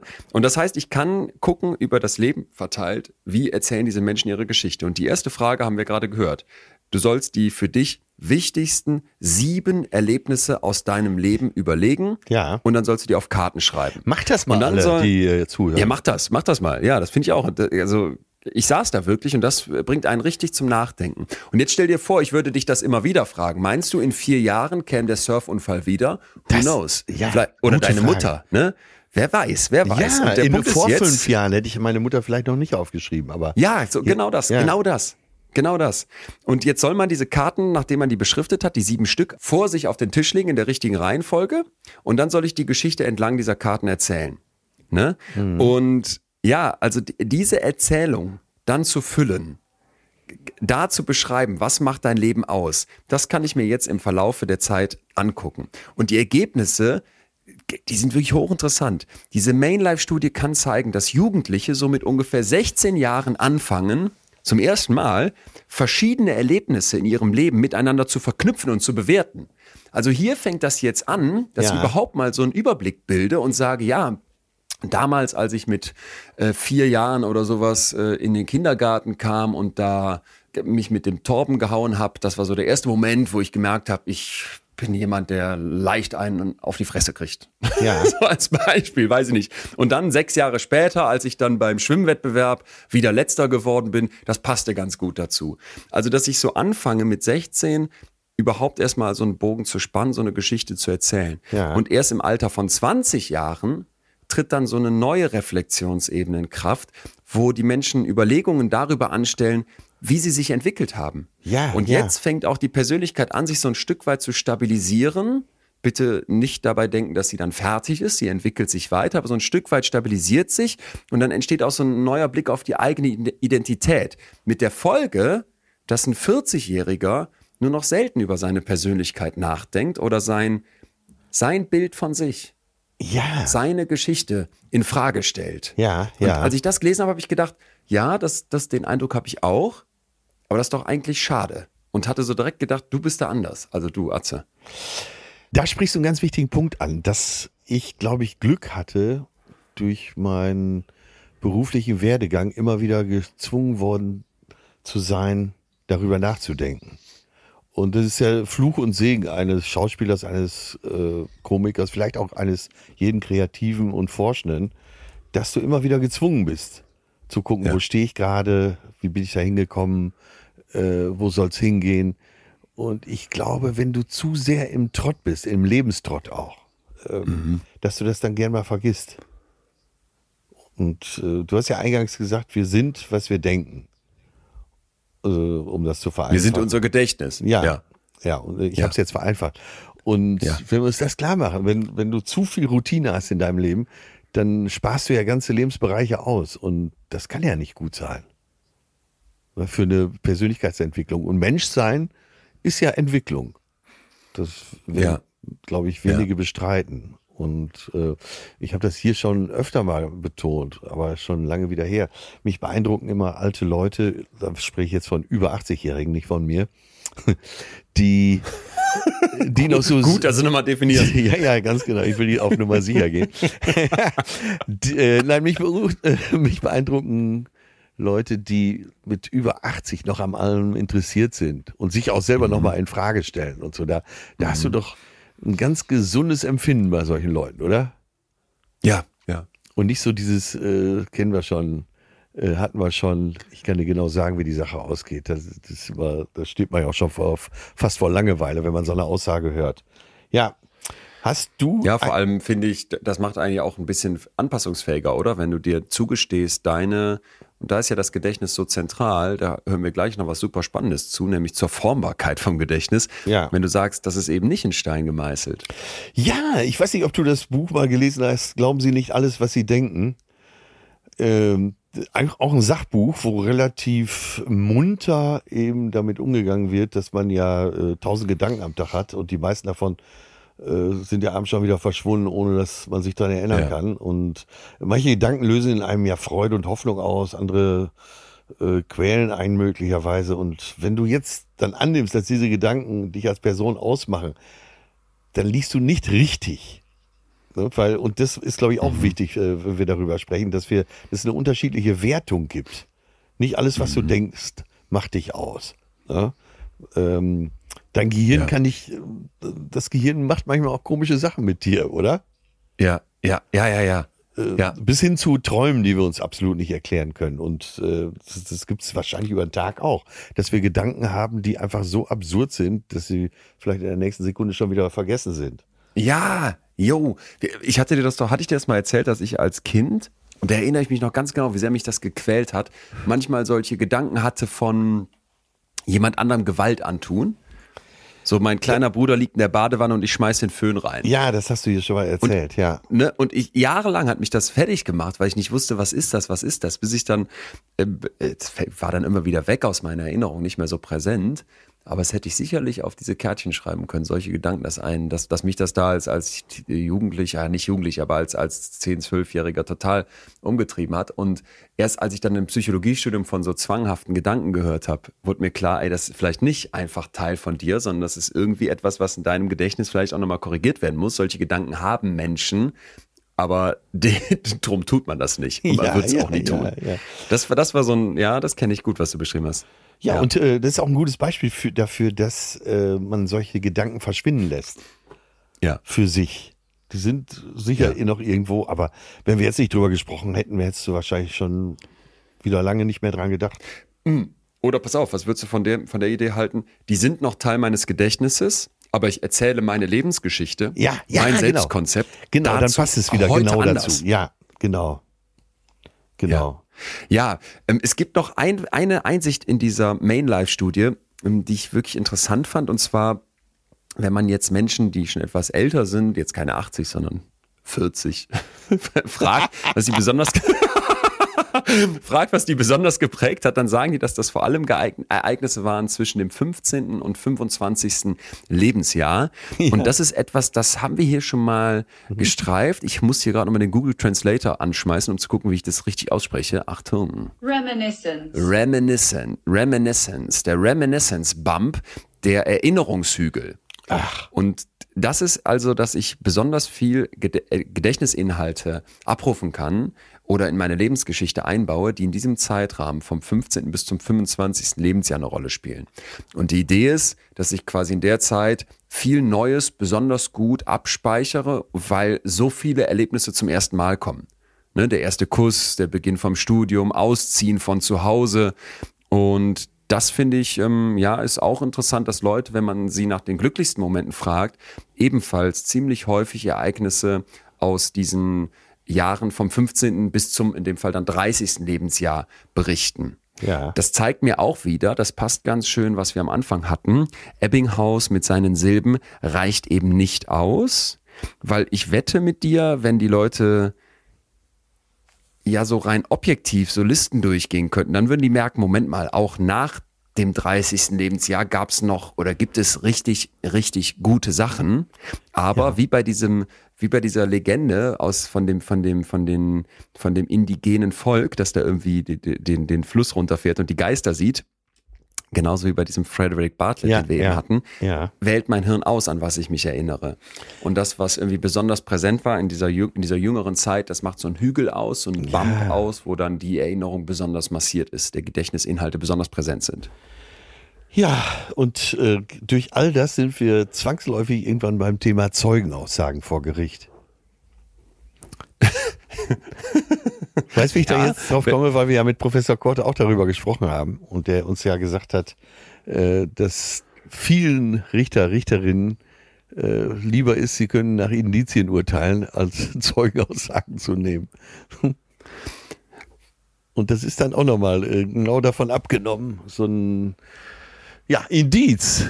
Wo Ja, das- besser genau. passen als hier. Genau, Indiz dafür, Gedächtnis. dass äh, ja, du hast fünf Zeugenaussagen und sechs verschiedene Geschichten. Ja. Gedächtnis ist nicht fix, sondern formbar. Wir verändern es die ganze Zeit.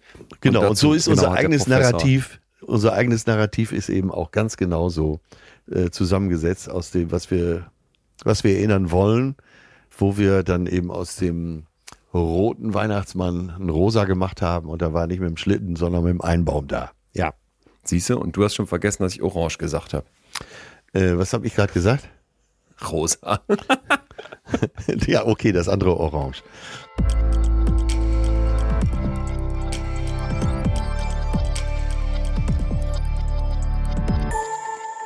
Das heißt bei mir, äh, ich bin wieder für den Volksmond zuständig. Äh, das Gedächtnis malt mit goldenem Pinsel, sagt der Volksmond. Da ist was dran. Wir haben eine Tendenz, eher positivere Dinge zu erinnern und am Ende eines Urlaubes noch sehr gut alles erinnern können, was schiefgegangen ist. Nach drei Jahren sind diese negativen Erlebnisse fast alle weg und der Urlaub wird nur besser. Ja, Deswegen ja. empfehle ich den Leuten immer eher ihr Geld in Urlaub und Reisen zu investieren und nicht in Autos, denn die Autos altern vom ersten Tag und werden schlechter, während die Erinnerungen werden immer besser.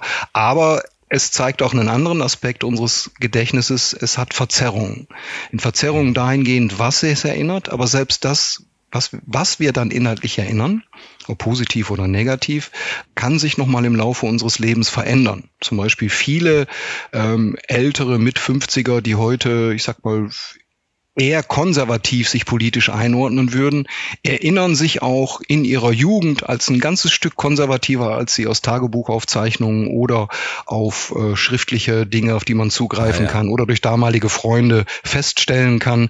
Das heißt, in gewisser Hinsicht nicht erfinden, aber wir konstruieren immer auch das, was wir erinnern, anhand von Wahrscheinlichkeitsannahmen, die eben auch im jetzigen Denken, Handeln und Erleben begründet sind.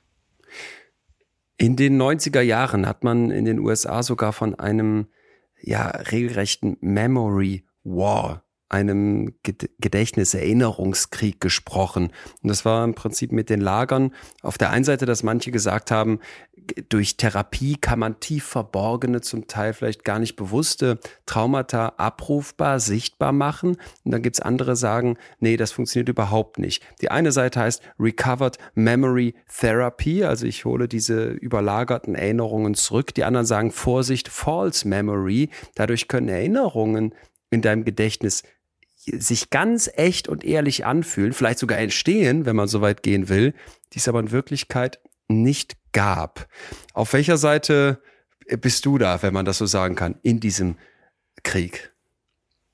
Also es ist relativ eindeutig, dass Dinge, die von enormer Relevanz sind, die von enormer Tragweite sind und von enormer emotionaler Ausschlagweite wir in den aller, aller seltensten Fällen vergessen. Das heißt, dass ein, ein schweres Kindheitstrauma ähm, so überlagert wird von Ängsten vor sich selbst, vor der Situation, dass man sich selber nicht daran erinnern kann und einen Therapeuten braucht, das wieder auszugraben, das ist äußerst selten. Auf der anderen Seite, auch da muss man immer aufpassen mit Dogmen und Kriegen. Es gibt es. Es gibt Menschen, die so tief verletzt wurden, dass die diese Verletzungen über die Jahre äh, tatsächlich nicht mehr erinnern können. Aber das ist die absolute Ausnahme. Also wir brauchen ähm, keine Menschen, die uns an unsere schlimmen Dinge erinnern, weil wir sie selber vergessen haben. Sogar im Gegenteil. Man hat in den USA und auch in anderen, auch bis zu Gerichtsprozessen nachgewiesen, dass man Menschen hier Erinnerungen quasi eingepflanzt hat. Ähm, auch das ist möglich, dass wir sozusagen sogenannte False Memories haben, wo über hundertmal suggestives Nachfragen über zig Sitzungen wir nachher tatsächlich glauben, dass uns was Schlimmes passiert ist, was aber nachweislich gar nicht der Fall gewesen sein kann. Also hier muss man sowohl bei der Befragung von Zeugen als auch bei Freunden, als auch wenn man sich selber befragt, gut aufpassen. Das Gedächtnis ist hier ähm, nicht ein unbeeinflussbarer Hüter der Wahrheit.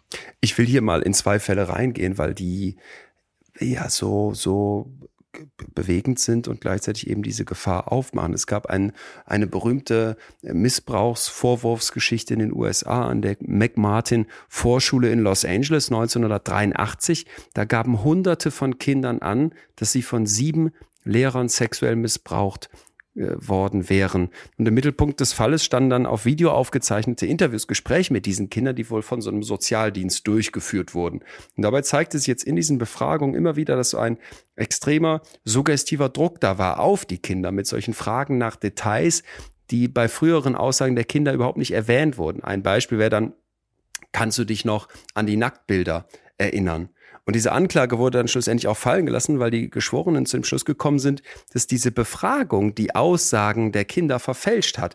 Wenn ich jetzt aber nur die Aussagen der Kinder gehört hätte, dann hätte ich den Eindruck gehabt, die reproduzieren, die berichten eine echte Erinnerung aus ihrem Gedächtnis. Und noch sehr viel aktueller ist ein Fallreport aus 2022. Da geht es um einen italienischen Kriminalfall, in dem ein Therapeut bei einem jungen, jungen Mädchen, einer 15-jährigen Sarah, wohl falsche Erinnerungen erzeugt haben soll, dass sie durch ihren Vater missbraucht wurde. Ähm, und zwar, indem er auch wieder solche Fragen gestellt hatte. Ja, und dann zeigt sich jetzt in den Aufzeichnungen dieser Session, zum Glück wurde das alles per Video aufgezeichnet, dass das eben sogenannte Erinnerungseinpflanzungen waren. Jetzt, wenn ich das alleine hier berichte, Martin, sitze ich natürlich da und denke mir, oh mein Gott, weil jetzt könnten natürlich Täter super sagen, tja, das haben die dem wohl eingeredet, dem Kind, das muss doch alles Einbildung sein, falsche Erinnerung. Und gleichzeitig gibt's ja immer wieder, du hast es ja gerade auch schon beschrieben, Hinweise darauf, dass Erinnerungen suggestiert werden können, dass wir Gedächtnisinhalt haben, die es so in der Realität nie gegeben hat. Wie gehen wir damit um?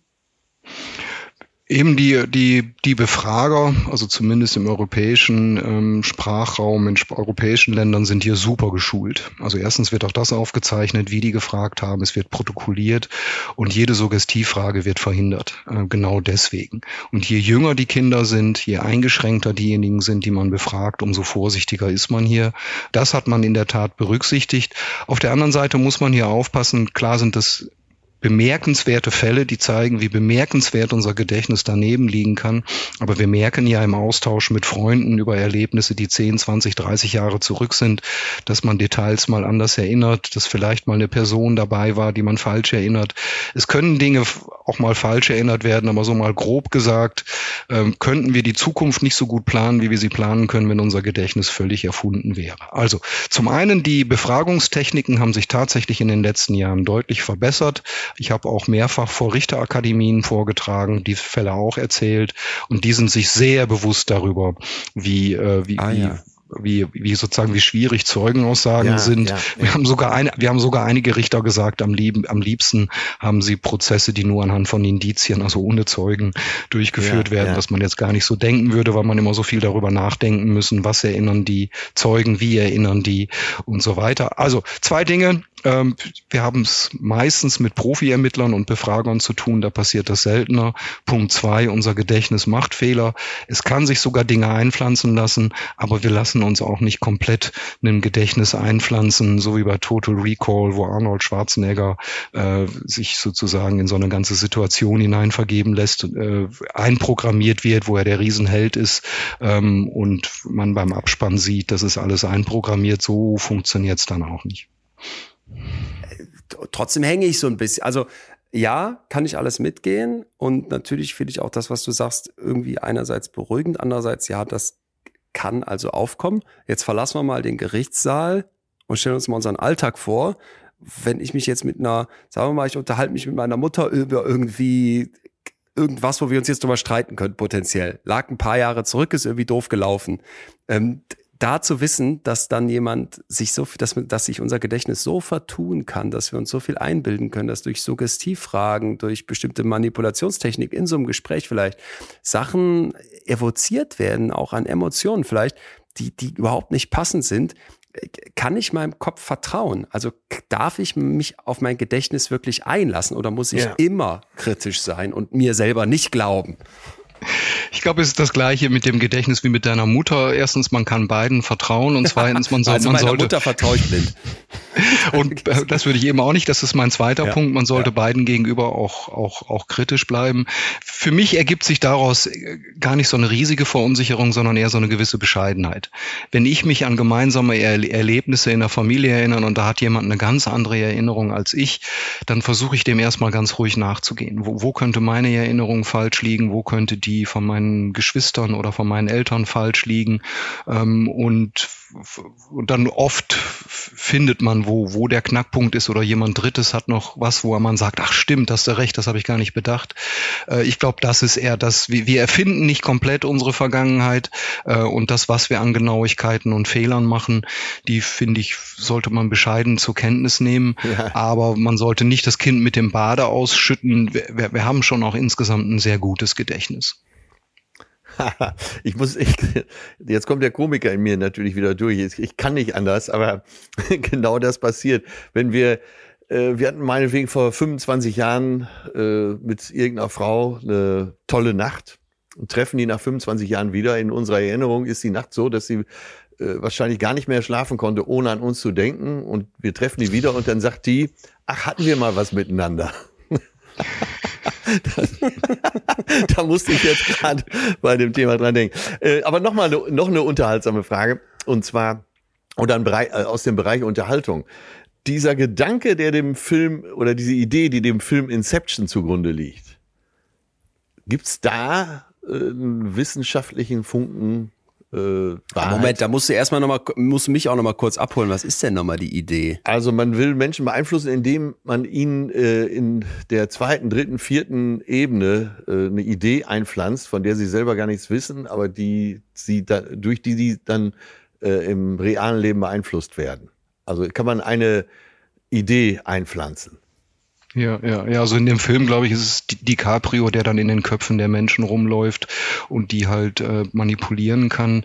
Nein, das geht so nicht. Ähm, es ist auch so eine der verrückten Ideen von Elon Musk, der gern so ein, ein, ein Implantat in unser Gehirn haben möchte, nennt das Neuralink, ja. äh, wodurch man dann eben Gedächtnis auslesen kann. Man kann auch dann ganz einfach lernen. Man braucht eine neue Sprache, man spielt die auf. Das hat die irrige Annahme, dass unser Gehirn eine Festplatte hat, die wir verändern können. Ja. Die haben wir aber gar nicht, sondern immer wenn wir etwas speichern, ändert sich auch die Struktur unseres Gehirns. Wir nehmen die Welt also anders wahr, wir handeln anders, wir denken anders und vor allen Dingen heißt es, wir können nicht von außen in dieses System hinein manipulieren, weil es sich ständig verändert. Ja, Zumindest ja. bisher nicht. Und da fühle ich mich mit meinen Gedanken bisher auch noch einigermaßen sicher, dass ich nicht glaube, dass das gehen wird, dass es auf diese Art gehen wird, wie wir aber leider wissen und gerade ja auch im ähm, Russland-Ukraine-Krieg ja, erleben. Man kann durchaus das manipulieren, was Menschen erleben und denken, indem man die Presse ma manipuliert, wie das in Russland der Fall ist. Das heißt, das Ernüchternde, was man gerade erlebt, man braucht gar nicht diese, diese diffizilen neurologischen Instrumente dafür, von denen ich glaube, dass es nicht geht, sondern äh, wenn man Menschen sehr einseitig informiert, wenn man die Vielfalt der Meinungen nicht mehr zulässt, dann hat das eben massive Konsequenzen auch auf das Denken zumindest vieler Menschen. Ja, ähm, ja. Und das ist, glaube ich, auch da was, was man mitnehmen muss. Also als Neurowissenschaftler glaube ich im Moment, dass unser Gedächtnis da nicht so einfach auszulesen und zu manipulieren ist. Von daher finde ich die Idee faszinierend, die da in dem Film Inception gespielt wird, aber ich halte es nicht für realistisch. Ich habe mal gehört, Martin, wenn man so irgendwas aus seinem Gedächtnis abruft. Also wenn ich mich jetzt versuche zu erinnern, wie war eigentlich mein letzter Urlaub? Und dann erzähle ich mir das so im Kopf oder habe so Bilder vor Augen, dass, dass in diesem Moment ja schon wieder ganz viel mit meinem Kopf passiert. Du nix. Was, was, was läuft da ab? Und was heißt das für meine Erinnerung, für mein Gedächtnis, wenn ich einen Gedächtnisinhalt wieder abrufe? Ja, wir meinen ja subjektiv immer, dass wenn wir zu einem Ereignis von vor vielen Jahren gedanklich zurückgehen, dass wir zu diesem Ereignis und zu dieser Erinnerung selber zurückgehen. Ja, wie so ein Buch was aber, im Regal, was ich rausholen kann. Genau, was aber de facto der Fall ist, ist, dass wir zu der Stelle zurückgehen, wo wir es das letzte Mal abgerufen haben. Das heißt, unser Gedächtnis ist nicht ein stabiles Konstrukt, es ist keine Marmorstatue, sondern es ist eher eine Internetseite, die, die abgedatet werden kann, die auch neue Gefühle, er Erlebnisse mit berücksichtigt ähm, und dadurch, ich sag mal, diese Marmorstatue immer auch wieder verändert, mal mit Farbe versieht, mal grauer macht, mal größer, mal kleiner macht, äh, aber in jedem Fall in ihrer Struktur verändert, denn immer wenn wir etwas erinnern, wird es auch neu wieder abgespeichert und genau genommen geht unsere Reise zurück immer nur bis zum letzten Mal, wo wir an etwas gedacht haben oder so, es anderen erzählt haben. Das ist super interessant, ja. Geil. Ja. Das heißt, wenn ich jetzt an meinen Urlaub denke, und ich versuche jetzt die, ich nehme jetzt mal einen Frankreich-Urlaub von mir als Kind, der mir sehr klar im Kopf geblieben ist. Und ich versuche mich daran zu erinnern, dann erinnere ich mich in Wirklichkeit nicht an diesen Urlaub selbst, sondern an, weiß ich nicht, vielleicht das letzte Mal, als ich mit Anfang 20 diese Erinnerung so ganz prägnant im Kopf hatte.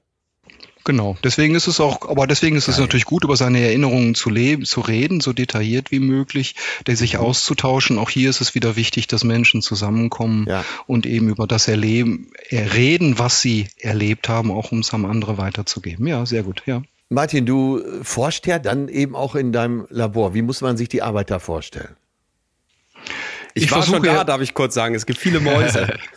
viele, genau. Viele Mäuse. Also ich, ich versuche herauszufinden, welche Faktoren an Nervenzellen und auch zwischen Nervenzellen dafür sorgen, dass wir Dinge besonders gut erinnern, abrufen und abspeichern können und wie es hier zu funktionellen Veränderungen kommt. Da kommt an den Kontaktstellen zwischen Nervenzellen. Das sind Synapsen.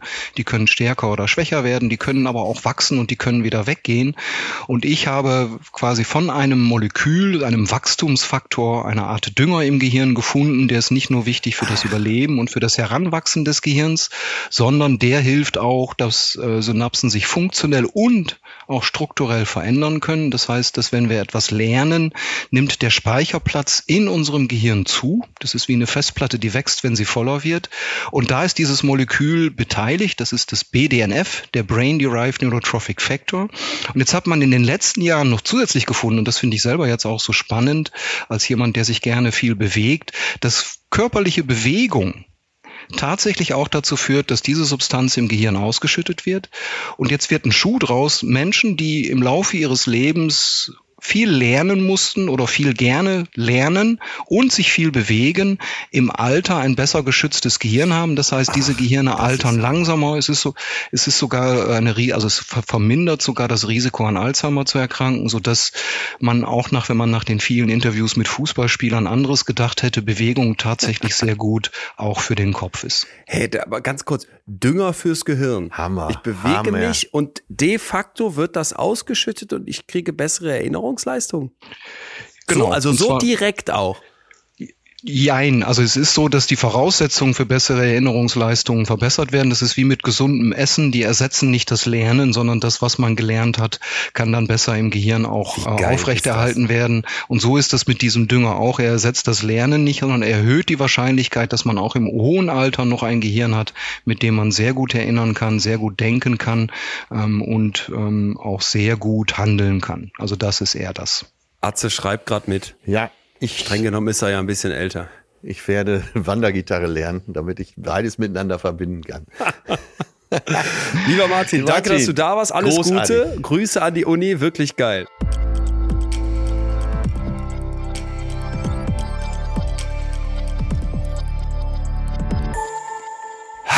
Atze, ich, also, ja, ich liebe Gedächtnis. Ich, ich, so, muss, ich muss so mal eben schnell was loswerden. Was, äh, was, bitte, bitte. was Gefühliges. Und zwar äh, die Professoren, Professorinnen, die ExpertInnen, mit denen wir hier sprechen. Es ist fast ausnahmslos so, dass man denkt, so am Ende des Gesprächs, ach, mit denen könnte ich jetzt ein paar Tage verbringen und jeden Nachmittag mhm. spazieren gehen. Hast du das auch? Mhm. Ja, wenn ich manchmal gefragt werde, was ist so das Schönste an dem, was ich machen darf in dieser Wissenschaftskommunikation, dann ist das für mich, dass ich mit den Stars der Forschung spreche. Hammer. Das, da, das denke ich mir aber auch für so einen Musikjournalisten. Der wird es lieben, wenn der dann wirklich an keine Ahnung, äh, äh, an, die, an die Red Hot Chili Peppers rankommt und dann ja, da mit, jemand mit Metallica oder Beyoncé fragen. Metallica, ja. nee, da will ich lieber mit nee, so einem Professor ich, ich will lieber mit so einem Professor abhängen. Ja, ich auch, ich auch. Aber ich meine, das ist so für mich so, äh, für mich ist so eine Starforscherin ist für wie für jemand anderes vielleicht wie Beyoncé. Und so ein Professor Korte, das ist mein, mein Brad Pitt. Ja, die, die Klitschkos haben wenigstens beide einen Doktortitel. Naja, es gibt ja einen Wissenschaftler, mit dem ich oft und sehr, sehr gerne abhänge. Und äh, ich komme jetzt nicht auf den Namen Leon, der Löwe. Ja. Mhm. Ja. Monsieur. Ja. Ich hatte äh, bis heute ein ganz anderes Verständnis von Gedächtnis, ich weil auch. ich die Sachen aus dem Psychologiestudium leider längst wieder irgendwo verloren hatte in der Vergessenskurve von Ebbinghaus. Für mich war das Vokabeln lernen, Namen merken, Geburtstag nicht vergessen. Und jetzt zu sehen, Moment mal, das ist noch viel, viel, viel mehr. Das macht Fehler. Es ist ganz wichtig, dass wir uns immer vor Augen rufen, wenn Leute Dinge erinnern, wenn wir versuchen, etwas wieder abzurufen, wenn wir Situationen, Erlebnisse von vor Jahren versuchen, wieder nach vorne zu holen, dass da unser Gedächtnis mitformt. Da wird nicht wie bei einer Diskette oder bei einer SD-Karte ein Speicher abgerufen, der physisch festgelegt ist, sondern das ist unglaublich formbar. Dabei können Fehler passieren, aber ich will gar nicht das am Ende so defizitär stehen lassen, unser Gedächtnis, sondern für mich war viel eher, dass ich gedacht habe, dieses fehleranfällig sein, das kann man als Bias betrachten und das sollten wir auch. Ja. Aber wir können doch gleichzeitig auch sagen, erst das erlaubt es dir, dass deine Lebensgeschichte eben nicht irgendwann fertig erzählt ist. Und dass Ja. du sagst, okay, hier sind meine sieben Erinnerungen und die bleiben im Laufe meines Lebens immer gleich. Vielleicht kommen dann irgendwann, wenn ich noch ein paar Jährchen älter bin, noch ein paar dazu und dann sind es am Ende 21 und dann bin ich tot. Sondern dass du immer wieder gucken kannst, welche Erinnerungen prägen mein Leben. Wie gucke ich auf die? Wie rufe ich die ab? Wo habe ich vielleicht Fehler erkannt, was ich in Zukunft anders interpretieren sollte? Was gestehe ich mir zu, auch anders Ja, zu interpretieren? ja. Und das war für mich so Wunderwerk Gedächtnis, wo ich wirklich dachte, Wahnsinn, was das für Türen aufmacht, wenn man das mal anders versteht, wenn man sich dadurch vielleicht auch besser versteht. Genau. Und äh, A, glaub nicht alles, was du denkst. Äh, B, dein Gedächtnis verändert sich. Also wir verändern uns eben auch in der Persönlichkeit in äh, ja, Hand in Hand mit unserem Gedächtnis mindestens. Ja. Und vielleicht, ist ja, ich will nicht sagen, dass es ein Plädoyer für Therapie ist, aber vielleicht sich mal von Zeit zu Zeit mit jemandem Unabhängigen, wenn man Ah. Glück hat, Psychologe, Psychologin unterhalten, äh, nur für Gespräche, nur so als Maßstab für das, wo man steht. Dass man nicht den äh, Rat eines Freundes oder einer Freundin nur einholt, weil die hat ja auch schon wieder eine Absicht, sondern äh, eben jemand Unabhängiges einfach mal so deinen Ablauf, deinen Lebensablauf prüfen lässt. Damit du nicht einfach alles aus deinem Gedächtnis so hinnimmst, sondern mal Ja. einen neuen Blick drauf kriegst. Äh, ja. ja. Alle Menschen, die ich kenne, die vielleicht äh, vor Gesprächstherapie vorher noch Angst hatten, das aber mal gemacht haben und das vielleicht auch gar nicht mehr so sehr als Therapie, sondern einfach als gute Gespräche empfunden haben, waren hinterher dankbar, dass sie diesen Schritt gemacht haben und haben sich selbst noch mal mit Ja. anderen Augen gesehen. Und da äh, bauen wir gerade nämlich die Brücke von der Theorie, die wir heute gehört haben, hin zu der Praxis, wie man sich selber immer wieder Ja. Auch in seiner Persönlichkeit hinterfragen muss. Ach Mensch. Ach, Atze, Atze, dann Ja, muss ich noch einen kleinen Gedächtnisinhalt nachliefern. Ich Zugegeben, auch. ich habe mich nicht erinnert, sondern nachgeguckt. In Freiburg war ich im Konzerthaus in Freiburg, was ein absolutes Fest Also war. Die sind ja. so eskaliert. Ja. Und ähm, ja, jetzt. Ja, ich kann nur noch mal um äh, Milde und Nachsicht bitten für den äh, Wieso? für den Kranich, den ich französisch Kranich ausgesprochen habe. und ich ich ich habe auch noch mal nachgeschlagen. Weißt du das französische Wort für Kranich?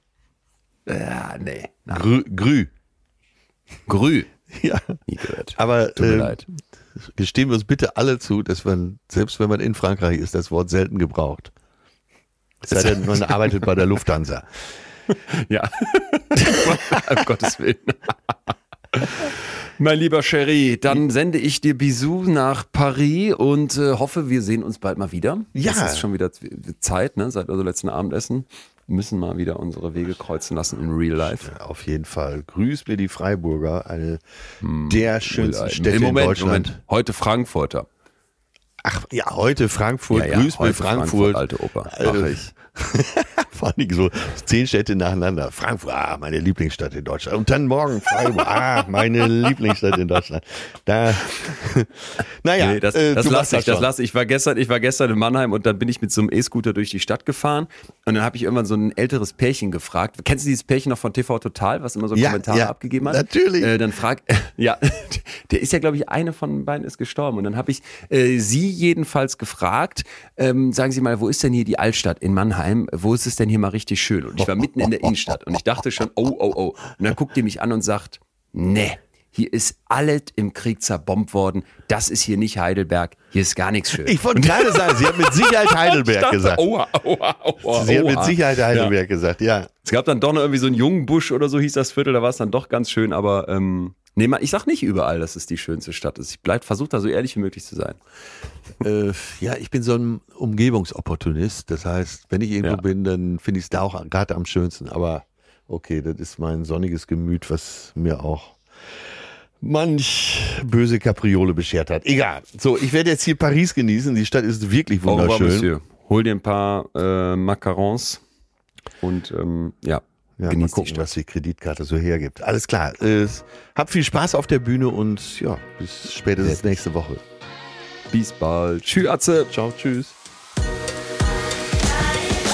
Das war Betreutes Fühlen. Der Podcast mit Atze Schröder und Leon Winscheid. Jetzt abonnieren auf Spotify, Deezer, iTunes und überall, wo es Podcasts gibt.